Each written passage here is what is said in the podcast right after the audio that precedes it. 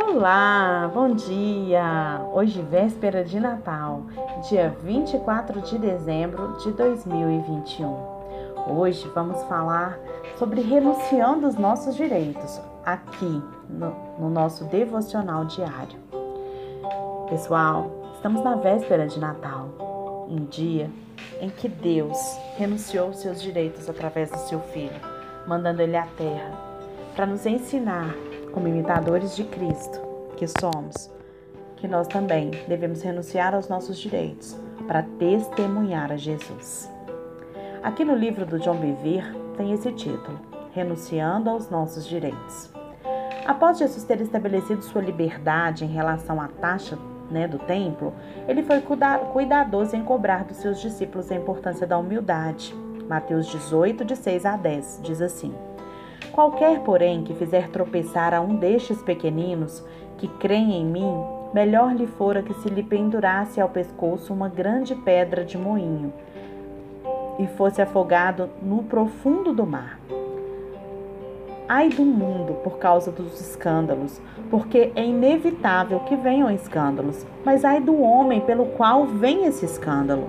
Portanto, se a tua mão ou teu pé te faz tropeçar, corte-o e lança-o para fora de ti. Melhor é entrares na vida manco aleijado do que tendo duas mãos e dois pés e ser lançado no fogo eterno. Se um dos teus olhos te faz tropeçar, arranca-o, lança-o para fora de ti.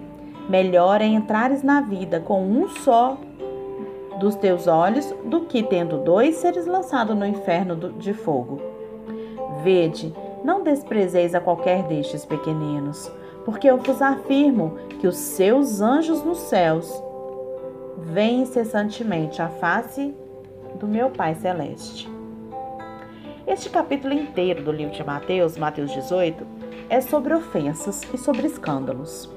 Jesus ele está claramente falando para nos livrarmos de qualquer causa de pecado, mesmo que seja um dos privilégios do Novo Testamento. Se alguma coisa faz o seu irmão mais fraco pecar, querido, querida, corte isso pela raiz. Você deve estar se perguntando: então, por que, que Jesus ofendeu tantos, conforme vimos no capítulo anterior deste livro? A resposta é simples. Jesus ofendeu algumas pessoas como resultado da sua obediência ao Pai e no servir aos outros. As suas ofensas, elas nunca vieram para que os seus direitos fossem impostos. Os fariseus, eles ficaram escandalizados quando ele curou no sábado. Os seus discípulos ficaram escandalizados com a verdade que seu pai né, lhe mandou. É... Seus discípulos ficaram escandalizados quando com a verdade que seu pai lhe mandou pregar. Maria e Marta ficaram ofendidas quando ele demorou para ir até com, ter com Lázaro, que estava doente. Onde não verá Jesus, mas você não verá Jesus ofendendo e escandalizando outros quando serviam. Paulo, na sua carta aos Coríntios, ele deu esse alerta em 1 Coríntios 8:9. Vede, porém, porque esta liberdade não venha de modo algum a ser tropeço para os fracos. Nossa liberdade nos foi concedida para que a gente pudesse servir e renunciar à nossa vida. A gente foi chamado, queridos, para construir e não para destruir nem a liberdade nos foi dada para que a gente colhesse para a gente mesmo. Nós temos agido desse modo e por isso muitos se escandalizam com o estilo de vida cristão que os cristãos têm levado. Nós temos sido, sim, pedra de tropeço para muitos. Novamente, ouça o alerta que nos é dado em 1 Coríntios 1, 8, 9, que diz assim: Vede, porém, que vossa liberdade não venha de algum modo ser tropeço para os fracos. Eis um, exemplo de como tenho visto esse mandamento ser quebrado, diz o John Bevere. Na minha segunda viagem à Indonésia, eu pude levar Lisa e meus filhos acompanhados de uma babá. Chegamos em Depassar, Bali, não sei se fala assim, mas acho que é assim mesmo, Depassar, uma ilha turística Um membro do conselho da igreja que estávamos visitando era o dono de um hotel modesto, numa parte muito barulhenta da cidade. Havíamos viajado uma grande distância e ainda não tínhamos conseguido dormir. Estávamos exaustos. Naquela noite, nós fomos acordados por barulhos altos, cães latindo. Só passamos uma noite naquele hotel e não conseguimos dormir. No dia seguinte, seguimos para Java e trabalhamos na, nas duas semanas seguintes numa rotina estafante. Tivemos só um dia livre naquelas duas semanas e aproveitamos para viajar. Num período de 24 horas, pregávamos cinco vezes numa igreja com 35 mil membros. Afinal, ao final da viagem, teríamos de voltar para, por Bali. O pastor nos informou que ficaríamos no mesmo hotel do membro do conselho. Não estávamos muito animados em ficar naquelas mesmas condições novamente, após duas semanas sem parar.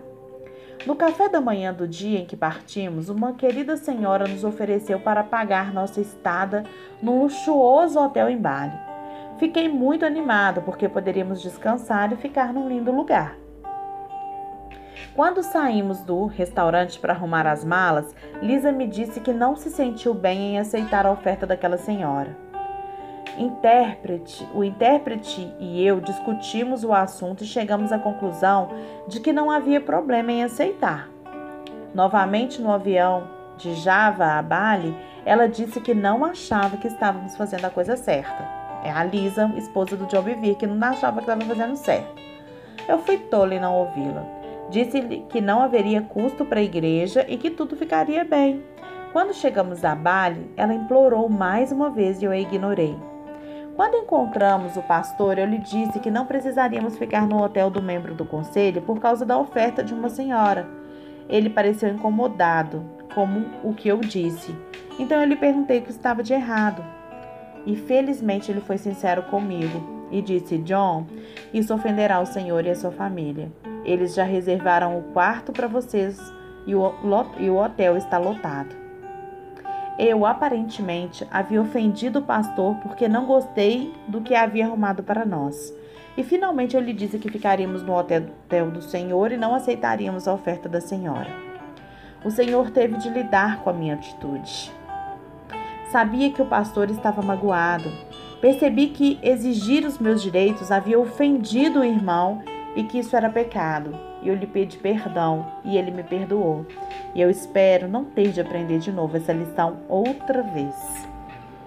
É, gente, é muito sério isso. É muito sério mesmo. Sabe? A gente tem que pensar que às vezes uma coisa assim que pra gente não é problema, vai ser problema pro outro. A gente precisa de aprender, entender que nem todo mundo tem a mesma bagagem ou maturidade que a gente. Então, às vezes, uma coisa que pode parecer tão simples para mim pode ser uma grande ofensa para o outro. Às vezes, uma situação em que, ah, mas não tem nada a ver, essa pessoa está reclamando isso, não tem nada a ver. Não tem nada a ver para mim. Se isso tivesse acontecido comigo, não teria nada a ver. Mas às vezes aquela pessoa está vivendo algum problema, alguma situação em que isso seria sim uma ofensa. Por isso, gente, que a comunhão com o Espírito Santo, né? A empatia. A empatia é a gente conseguir entender o que o outro sente.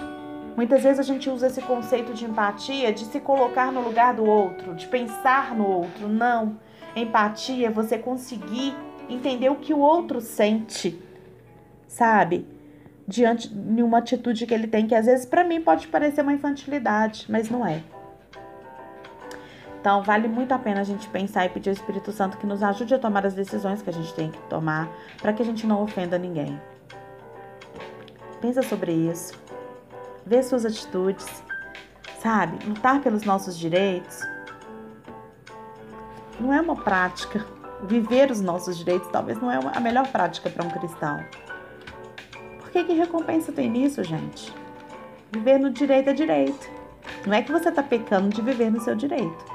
Mas quando você abre mão do seu direito em função da salvação do outro, para não ser pedra de tropeço para a vida do outro, pode ter certeza que o seu galardão estará te esperando. Deus te abençoe.